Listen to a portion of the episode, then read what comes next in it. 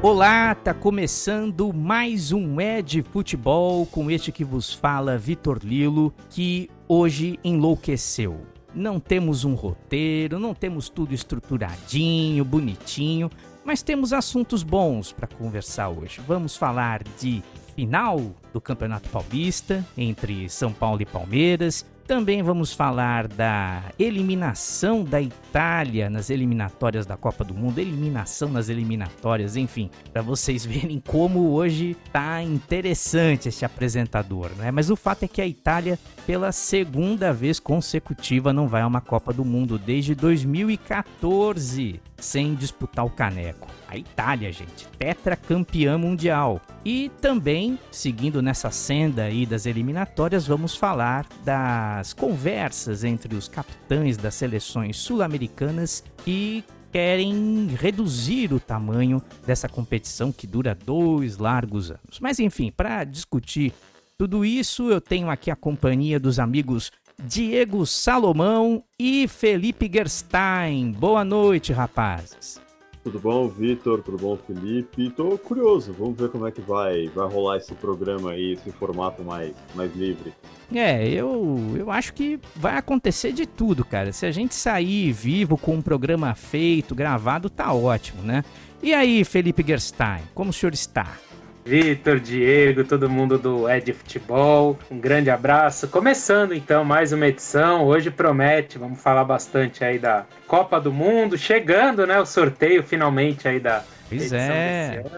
Essa sexta-feira, né, que já acontece Exato. o sorteio. É, depois Parece nós vamos mentira, repercutir. Essa sexta-feira, dia 1 de abril aí, o sorteio. no dia da mentira. Da, da Copa do Mundo e também a reta final aí dos estaduais praticamente em todo o Brasil, chegando também o Campeonato Brasileiro, próxima fase de Copa do Brasil, enfim. É, muita coisa pra gente conversar. Então, Guer, você já quer começar? Eu quero saber de você o seguinte: tá tranquilo ou mais ou menos aí para essa final do Campeonato Paulista? Ah, estamos tranquilos, né? A gente tá aqui esperando um grande jogo, né? Palmeiras e São Paulo, São Paulo e Palmeiras novamente, segundo ano seguido que as duas equipes vão se enfrentar na final do Campeonato Paulista. Ano passado foi melhor pro tricolor. Primeiro jogo empate no Allianz Parque, foi 0 a 0 no ano passado, tá, gente? Falando da, da decisão de 2021. Lembrando que ano passado não tivemos torcida em nenhum dos jogos. E no segundo jogo, com os gols do Luan, do Luciano, São Paulo se deu melhor 2 a 0 em cima do Verdão. Acabou com aquele jejum, né? Que não ganhava tanto o Campeonato Paulista desde 2005, como também algum título, né? De relevância desde 2012, que tinha sido a Copa Sul-Americana. O São Paulo, que tem a dúvida ainda do Rafinha, né? A gente teve até esses dias uma entrevista coletiva na Federação Paulista de Futebol. O Rafinha brincou com o Rogério Senna, ele é um dos capitães né, do time durante os jogos que ele já estava se escalando, né? O Senna até brincou, poxa, nem vou poder deixar essa dúvida na cabeça do Abel, né? Do, do técnico do Palmeiras. E tem o Arboleda também, podendo voltar da, dos jogos com a seleção do Equador, Gabriel Sara que está machucado. Do lado do Palmeiras a gente tem o Everton e o Danilo também como dúvidas aí do primeiro jogo. Olha, é um grande clima, assim, um clima de muita expectativa. Por quê? Porque o Palmeiras é o time que está com um trabalho super consolidado, né? O Abel Ferreira praticamente um ano e quatro meses no comando do time, não perdeu no Campeonato Paulista. O Verdão pode repetir aí a campanha de 1972, que foi campeão se eu não me engano, em cima do próprio São Paulo, né? E pode Isso, repetir novamente, né? Em cima do São Paulo, depois de 50 anos. E o São Paulo podendo aí ser campeão em cima do Palmeiras novamente, né? Bicampeão em 1992. Uh, antes de disputar o título, ou logo depois também, é, entre os jogos finais de, de, Mundial de Clubes, ou aquela Copa Intercontinental, também enfrentou o Palmeiras também tinha ganho, né, 91 e depois 1992 Campeonato Paulista. Então vai ser bem interessante e eu acho que Primeiro jogo no estádio do Morumbi já deve definir muita coisa para se encaminhar para o segundo jogo. Não vou ficar em cima do muro. Eu acho que o Palmeiras tem mais condição de ser campeão. Mas eu acho que também o primeiro jogo deve definir muita coisa. Mas ainda assim, acho que o Palmeiras tem mais condição de, de sair campeão pelo conjunto da obra. Só que não vai ser tão fácil. Acho que o São Paulo vai complicar bastante a vida do Verdão. Ainda assim, acho que o, o Palmeiras tem mais chance de ser campeão, Vitor. É, Diego, domingo vai ser o jogo. Aliás, domingo, quarta-feira vai ser o jogo de ida no Morumbi, 42 mil pessoas lá. No domingo vai ter o jogo de volta, vai ter jogo de volta, porque a presidente da Sociedade Esportiva Palmeiras, Leila Pereira, chegou a um acordo com a W Torre, que é a dona do estádio, e a montagem do palco do show do Maroon 5, essa banda extraordinária, marcada marcou a história do rock mundial. Não sou exatamente um grande fã. É, pois é, é complicado. Mas enfim, é uma banda Mas, que merece respeito. Não, você sabe que tá rolando uma piada legal na internet, eu, eu ri muito. Eu nem tava. Eu, um amigo meu palmeirense que veio me falar da polêmica, e aí ele até me mandou um meme, que acho que até um de vocês mandou no nosso grupo de WhatsApp, que era Parabéns Palmeiras. Eu consegui autorização para jogar no estádio do Palmeiras.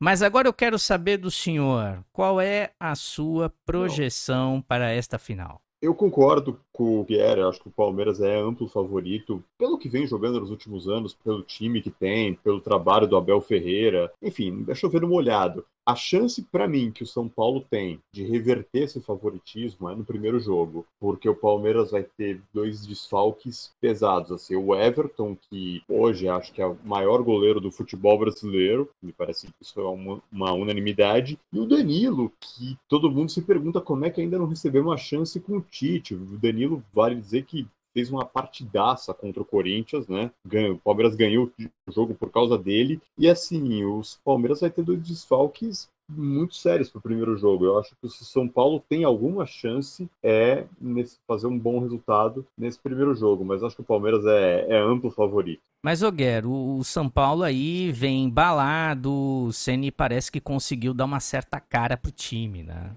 Sim, é, uma coisa não dá para dizer, né? Se a torcida do São Paulo reclamava que o time não corria, não tinha raça, não se entregava nos jogos, acho que deu para notar que a atitude mudou e muito, né? Melhorou. Eu acho que. Guilherme, desculpa te cortar, eu não sei você, Tá? Eu acho que houve, eu vi uma mudança muito clara de atitude do São Paulo no jogo contra o São Bernardo. O São Paulo fez um primeiro tempo horroroso e depois que o São Bernardo fez o gol, o São Paulo voltou outro. Também, verdade, também. Porque se fosse é, ano passado, até naquela época do Diniz, hein? Não vou nem tão para trás, estou indo aí um, dois anos para trás, na, quando a gente fala de São Paulo, teria tomado gol, provavelmente teria se retraído, já ou teria tomado mais gols, teria sido eliminado e acabava por aí, né?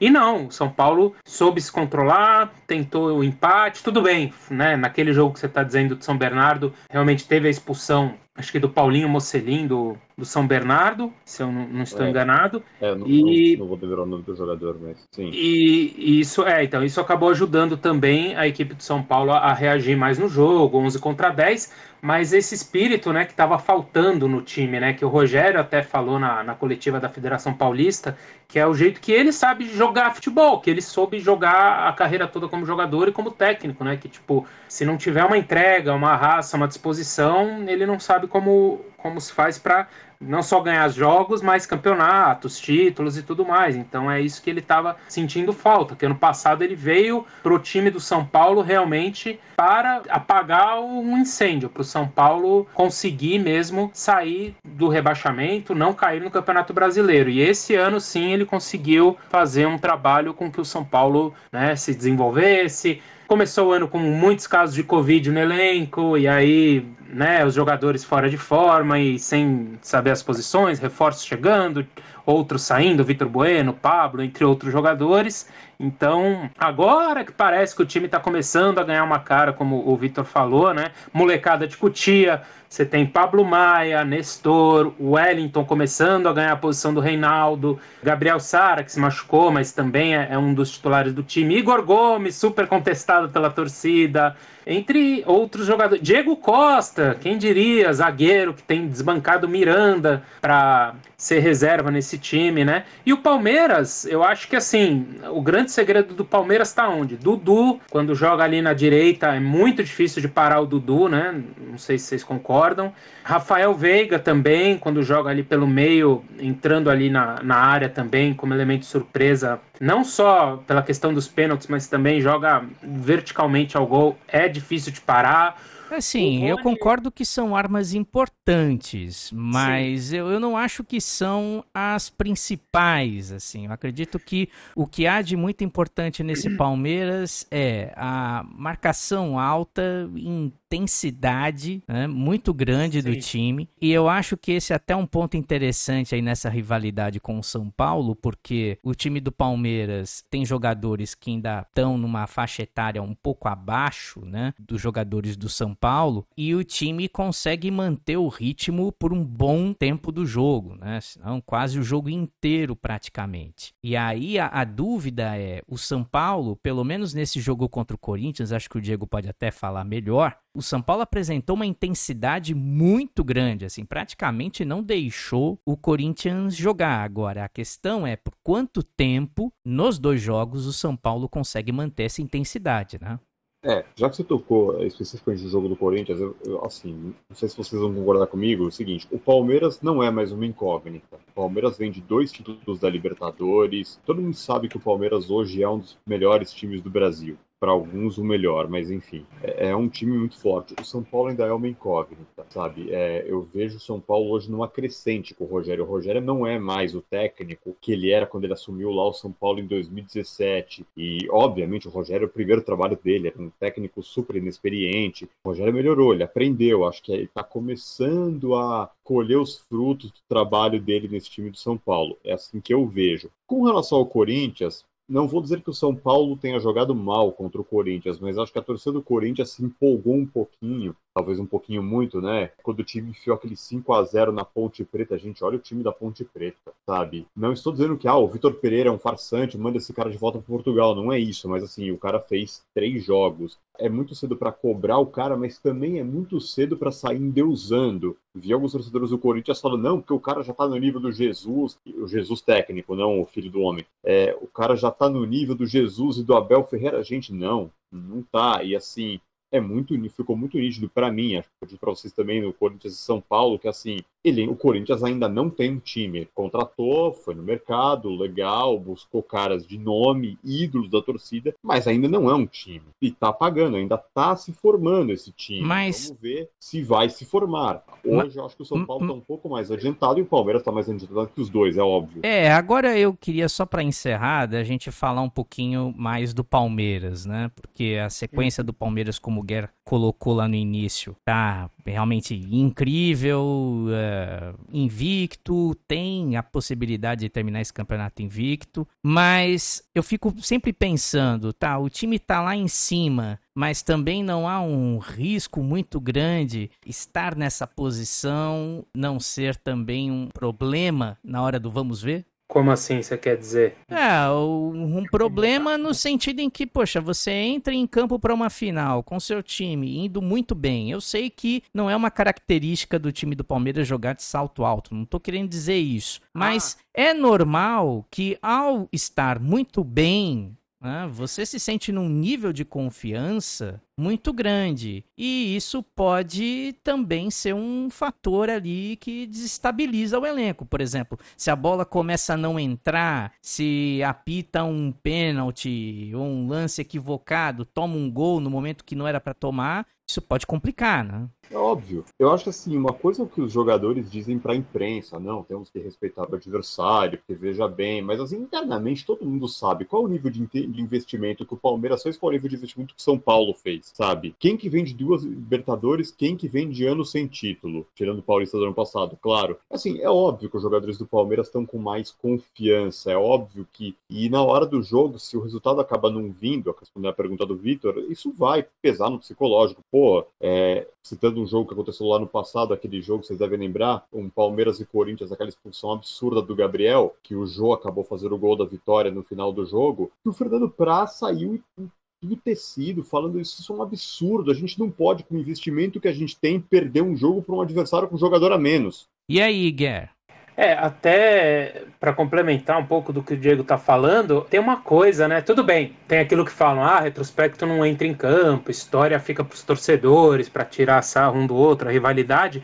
Mas eu acho que tem uma coisa também, né? A gente não precisa ir muito longe até para responder o que o Vitor tá dizendo. Se a gente pegar só o ano passado, né? Essa mesma competição, Campeonato Paulista, pô, Palmeiras perdeu 2 a 0 né? O último jogo da competição para o São Paulo, no Morumbi. Muitos desses jogadores estavam lá naquela, naquele torneio. É um torneio que o Abel Ferreira ainda não tem. Tudo bem, ganhou Copa do Brasil, Libertadores, provavelmente vai querer ganhar o brasileiro, vai querer chegar de novo no Mundial.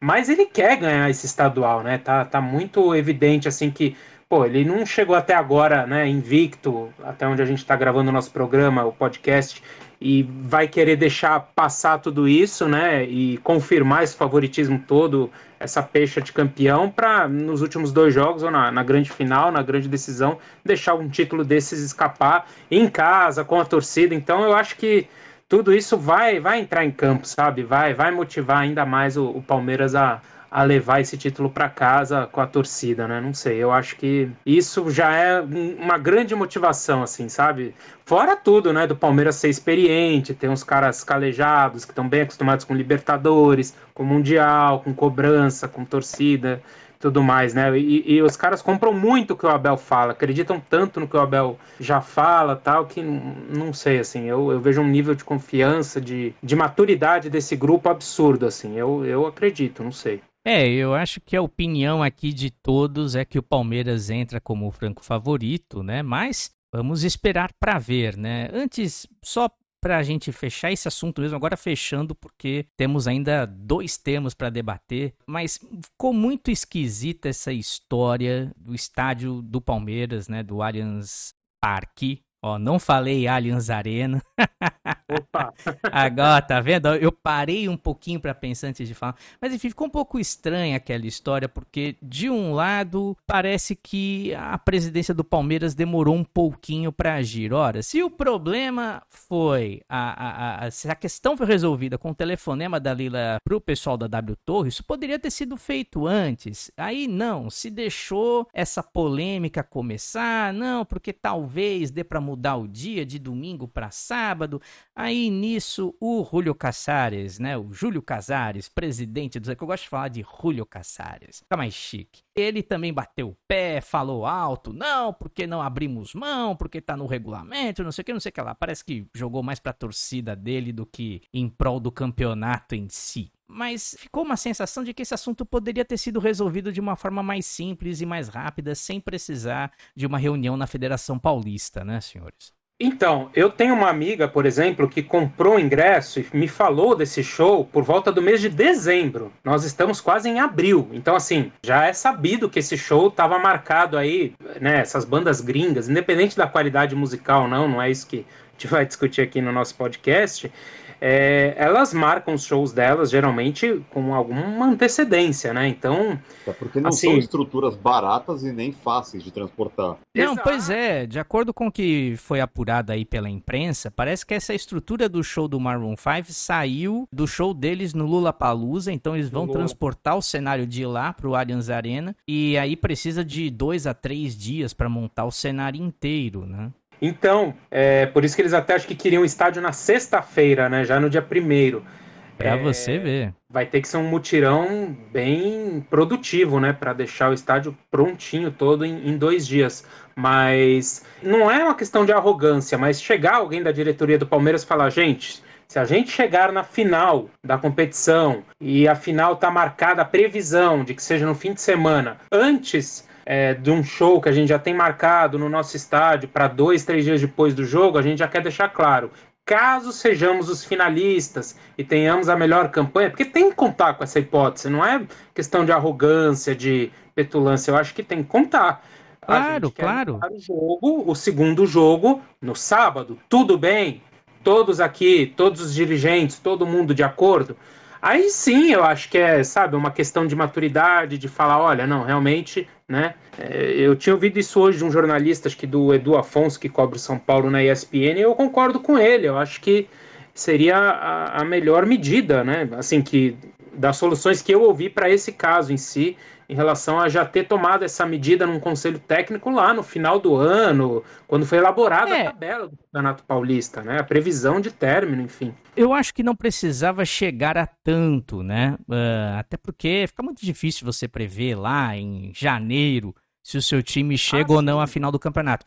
Mas, por exemplo, era uma coisa que já poderia ter sido resolvida no, na semana passada, um pouco antes. Era, acho que está faltando, e não é a primeira vez que acontece esse tipo de problema, está faltando uma sinergia entre a presidência do Palmeiras e a W Torre, que tem a concessão do estádio, né, terá aí por, por 20 anos. Tá faltando essa sinergia para quando chegar momentos assim, né, já ter um plano de ação definido e evitar esse tipo de polêmica que é para lá de desnecessária, né?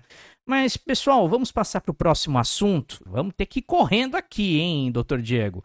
Queria saber Bora. do senhor o que você achou dessa eliminação bizonha da Itália. Não foi bem na fase de grupos, aí teve que ir para repescagem, só que a repescagem dessa vez é mata-mata. E é. aí a Itália encarou a Macedônia, que jogou toda fechadinha, na primeira bobeada da Itália fez o gol. E aí, cara, Itália fora da Copa mais uma vez. Cara, eu, eu achei assim, não sei vocês, tá? Mas eu, pelo menos, eu tava muito num, numa escolha de Sofia, digamos assim, pô, Itália ou Cristiano Ronaldo disputando a provável última Copa dele, sabe? Uma, uma coisa para quem que eu torço, né? Porque todo mundo achava, não, Portugal vai passar pela Turquia, como de fato passou, aliás, Portugal está na Copa, e a Itália vai passar pela Macedônia do Norte, é óbvio. E aí, cara, a Itália não passou pela Macedônia do Norte. Eu nem estava vendo o jogo, porque eu estava vendo Portugal, que para mim era um jogo mais difícil, mais disputado, né? E para mim a Itália atropelar a Macedônia do Norte, mas para nossa surpresa não aconteceu. Até o Felipe Guerra, acho,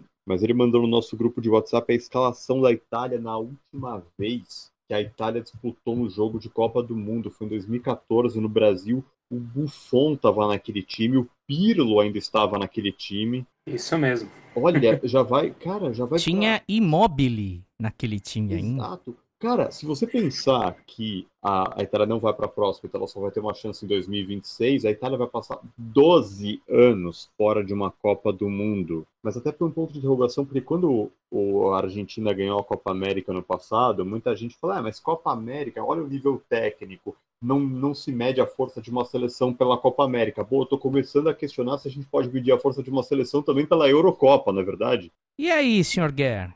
Como é que o é. senhor encarou essa notícia da Itália fora mais uma vez de uma Copa? Tem que dar o braço a torcer o que o Diego falou agora da Euro, né? Da Eurocopa, porque se nem na, sendo campeão da Euro, né, o, a seleção ficar fora de duas Copas no intervalo entre as Copas, vence a Euro, mas não consegue chegar nas Copas, né? Não sei se dá para encarar como surpresa justamente por já ter ficado fora da última Copa, né? Mas assim, de não ter conseguido de jeito nenhum, né? E depois as, as imagens que a gente viu, até compartilhou no grupo do WhatsApp, né, do vestiário da Itália, é realmente algo. Todo bem... emporcalhado, aliás, é. né? Aliás, deixa eu aproveitar e já fazer uma pergunta para você, cara. O que você viu, é pode servir até para vocês dois, o que vocês viram que foi assim determinante para essa queda de rendimento da Itália? Porque eu sinceramente não entendo. Você via a Itália na Eurocopa, tava dando um show de bola. E agora, nas eliminatórias, foi patético. Sinceramente, Victor, é, discordando um pouco de você, eu discordo um pouco desse show, assim, show. Não sei, jogou bem a Eurocopa, não vou dizer que fez, jogou mal, mas não, não sei, não é um time que encanta, a mim, pelo menos. Eu, Diego, claro. É, tá exigente o senhor, hein? Talvez, mas assim, por exemplo, aí você vê, eleito o melhor goleiro da Eurocopa, o Donnarumma, né? Goleiro do Milan, treinado pelo Dida, né? Contratado pelo Paris Saint-Germain. Aí ele falha no, no jogo do Paris Saint-Germain, que a gente já falou várias vezes do Paris Saint-Germain contra o Real Madrid. Ah, uma falha, goleiros falham, acontecem. Aí, pô, a Itália eliminada pela Macedônia do Norte com todo o respeito que eu tenho pela Macedônia do Norte. Mas desculpa, não me interessa se a Itália chutou 15 bolas no gol e a Macedônia chutou uma. É um vexame. E quando uma seleção desse tamanho perde para a Macedônia do Norte, tem que entrar no vestiário e tem que falar, gente, desculpa, alguma coisa aqui está muito errada. Não é possível, não é normal uma derrota dessas. Ô Guer, você também achou a, Euro, a Itália na Eurocopa um show ou tá na onda do Diego? É, eu também não, não achei tudo isso não. A gente viu bastante dificuldade da Itália em Pô. vários assim. No... Pô, como assim, é. meu? Em muitos jogos a Itália ali se impôs, claro. No final teve disputas emocionantes ali e tal, Sim. mas, pô, o time era um time forte. Pelo menos não era um time para ficar fora de uma Copa, né? Não, não, isso não. Isso acho que também já, já foi um pouco demais, né? Acho que quem viu aí hoje, eu não, não assisti com tanta atenção, admito para vocês, principalmente porque eu estava dividindo as atenções em assistir mais um dos jogos da, das eliminatórias africanas, né? Senegal e Egito. Polônia e Portugal também. Polônia, Portugal, isso, Senegal, Marrocos, enfim, Tunísia, né? Várias seleções aí se classificando, Camarões. A Itália, eu concordo com o Vitor, não, também não, não era um nível para ficar de fora da competição, né? Mas eu acho que caiu na real, né? Talvez já devesse ter se classificado no grupo, né? Já não conseguiu se classificar e foi para repescagem, falou: "Ah, Macedônia, né?" Tá, mas o que que faltou pro time da Itália? Faltou psicológico, faltou, faltou técnica, faltou Aí, bola, é. Bola. é então, uma coisa que eu ouvi na, na, até nos nossos colegas de imprensa na semana passada, não vou lembrar agora quem falou, e se vocês também ouviram, quiserem complementar, eles levaram o jogo para Palermo, né, onde foi disputada a partida contra a Macedônia, justamente porque eles não queriam, por exemplo, ah, se o jogo for em Milan, a torcida do Milan vai pegar no pé do Donnarumma. Se o jogo for não sei em qual é, lugar da Itália, então eles quiseram levar, entre aspas, para um lugar mais neutro, mais caldeirão, para fazer pressão e a Itália conseguir passar. Mas mesmo assim não, não conseguiram né, fazer com que a Itália fizesse um gol e conseguisse a classificação e ganhasse a partida. Então, Mas, não sei. Posso, posso fazer só uma pergunta? Quando uma seleção desse tamanho, que essa Copa que eles ficaram de fora é apenas a quarta vez que eles ficam de fora de uma Copa. É muito pouco, né? Vamos falar a verdade. campeã, bicampeão de Euro. Quando uma seleção desse tamanho cai na repescagem, já é na minha opinião, um vexame. Na minha opinião, vamos falar a verdade. Uma seleção desse tamanho é na repescagem já é um vexame. E começa com essa estra... essas pseudo-estratégias. Isso para mim não é estratégia, isso é, isso é jo... tudo um joguete. É, é uma coisa muito. Assim, isso não vai entrar em campo, sabe? Pela, assim, a Itália tinha obrigação e eu acho que a torcida da Itália concorda comigo, e acho que vocês concordam comigo, que assim, nada do que a Itália fizesse justificaria uma derrota como aconteceu. É assim, ponto. Vocês podem jogar em Palermo, em Milão, em Nápoles, na África, na Antártica, sabe? Não, não, eu posso falando palavrão, não interessa. É um vexame, digo, olha, não sei se não é até mais vexame, é, vexatório do que o 7x1 que o Brasil tomou. Bom, é, isso aí a história dirá, né? A história absolverá é. ou condenará a seleção da Itália. Eu adoraria ter tempo para contar o porquê da Macedônia do Norte se chamar Macedônia do Norte, que é uma história saborosa, mas nós não temos tempo para essa aula de geopolítica, mas, então deixamos para um programa futuro. Vitor, rapidinho, eu só queria falar uma coisa sobre eliminatórias. A gente falou, né, parabéns para Portugal, para Polônia, Senegal, Camarões também, né, que se classificaram. A Polônia passou pela Suécia e eu achei aqui, achei maravilhoso, eu tinha que compartilhar isso com vocês. Uma frase do Ibrahimovic, é um, assim, a modéstia em forma de gente. Eu queria que é. vocês preparassem a emoção. Frase do Ibrahimovic. Sinto um pouco de pânico com a ideia de parar de jogar. Continuarei enquanto for possível, enquanto conseguir resultado. Acho que será uma tristeza maior para vocês, que não vão me ver jogar mais. Devem aproveitar agora, porque nunca mais verão nada parecido. é, Ibrahimovic, Ibrahimovic. Humildade, assim. Ah, é, comovente, comovente. Verdade. Mas é, é, é, esse aí, esse aí nem precisa calçar as sandálias da humildade, porque ele já nasceu com as sandálias postas nos pés.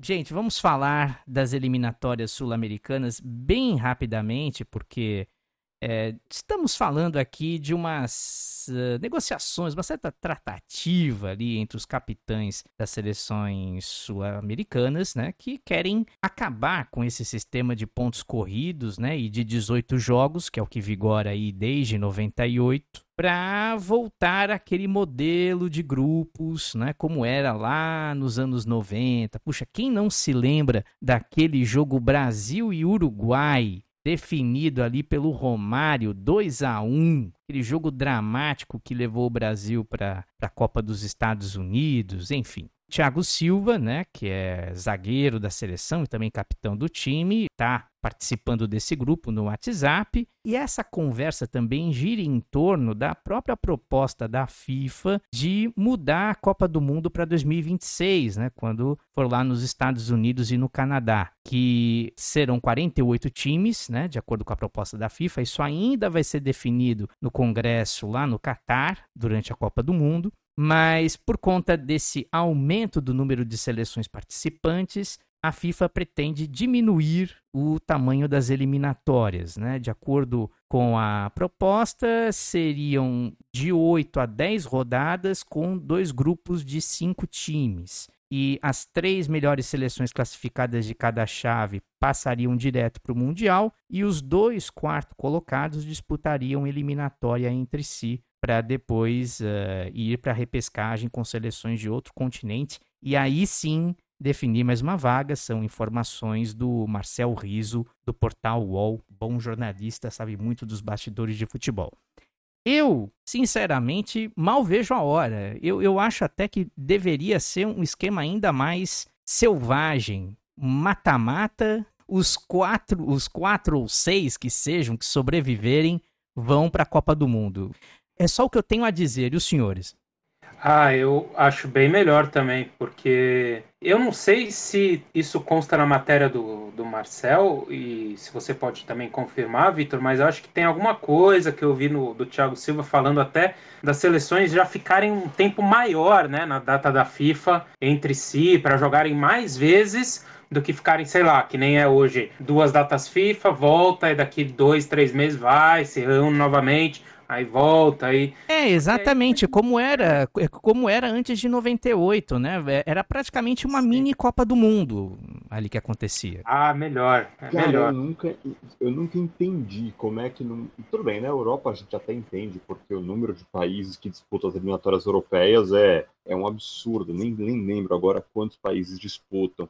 Mas na América do Sul, cara, pelo amor de Deus, como é que eles conseguem ficar dois anos para jogar dez seleções? Isso é, isso é um absurdo. É... E para depois saber que as mesmas seis, quase todas as mesmas seis, com, com, com uma variaçãozinha ou outra, mas praticamente as mesmas seleções vão para a Copa.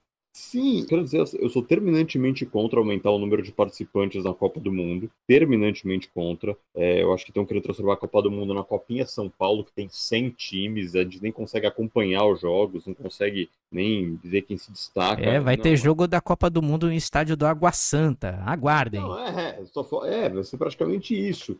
E assim, mas de verdade, daqui a pouco não vai nem precisar de eliminatórias na, na América do Sul, porque assim pode todo mundo. E aí, Guer? É, eu acho que o Diego já falou bem aí, já tá.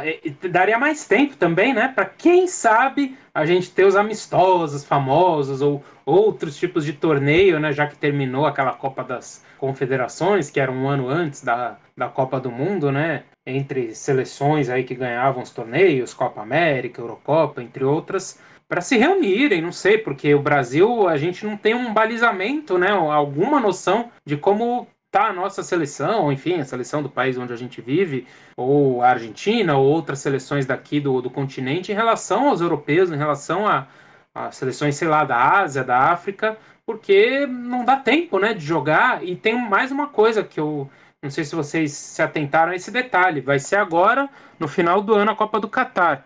E vai ser no meio de 2026 ah, a Copa dos Estados Unidos, México e Canadá, certo? Então teremos Isso. três anos e meio, né? Isso, exatamente. Vai ser um círculo mais curto. É, mais curto, igual vai ser provavelmente. Vai ser provavelmente não, já está sendo, né? O ciclo olímpico, né? De. Exatamente. Exato. Então, é, eu, os dirigentes já devem estar de olho nisso também, né? Então, com certeza vai ter que ser uma outra fórmula, né? Não vai poder ser essa fórmula extensa e imensa que costuma ser, porque não tem como, assim, é, é, é uma coisa surreal e é o que vocês falaram, é sempre as mesmas seleções chegando, tudo bem, esse ano a gente vai ter o Equador, tem mais uma ou outra surpresa aí, mas. É, o ah, mas o Equador volta e meia. dentro, mas, por exemplo, o Uruguai passou uns anos também fora, mas via de regra, sempre Brasil, Argentina, Sim. Uruguai, Colômbia, o Chile teve uma fase que estava sempre dentro, agora esse ano parece que vai ficar de fora, mas assim, são sempre esses, não muda. Sim. E eu fico pensando o seguinte, né? O Guer falou de uma nova competição, o, o de se criar mais oportunidades para seleções sul-americanas enfrentarem as europeias, né? Eu tenho a minha opinião de que a UEFA está dançando e cantando, para não dizer outra coisa, para a América do Sul e o resto do mundo. E acho que a prova disso está, inclusive, na criação da Nations League né? Porque a Nations League pega Sim. boa parte uh, dessas datas que poderiam ser usadas para amistosos. Então, é realmente eu não sei o que se pode fazer. Eu não sei se o Alejandro Domingues tem que ir lá até a sede da UEFA conversar com o Seferin, falar, pô, vamos, né? Vamos tentar fazer uma coisa aqui mais justa, mais equiparada e tal. Bom, então é isso, né? Acho que já estamos aí com 40 minutos de programa, quase. Vamos acabar, né? Vamos puxar o carro. Hora, né? Chegamos ao fim do Ed Futebol, esse formato mais solto. Espero que vocês gostem. Antes, quero agradecer, claro, ao Diego. Um abraço. Vitor, outro abraço. Gostei, gostei bastante do formato, achei legal. Estamos aí semana que vem. Guer, outro abraço pro senhor. Abraço para vocês dois e um especial a Rafael Pérez, que vai passar sua segunda Copa do Mundo, nosso colega de faculdade aí na Itália, sem ver a seleção local na Copa do Mundo. Valeu. Ih, difícil. Mas se você gostou do Ed Futebol, deste Ed Futebol e dos outros também, siga a gente aí nas redes sociais, no Twitter, Facebook. Voltamos na semana que vem. Obrigado pela sua audiência. Até lá, um abraço. Tchau.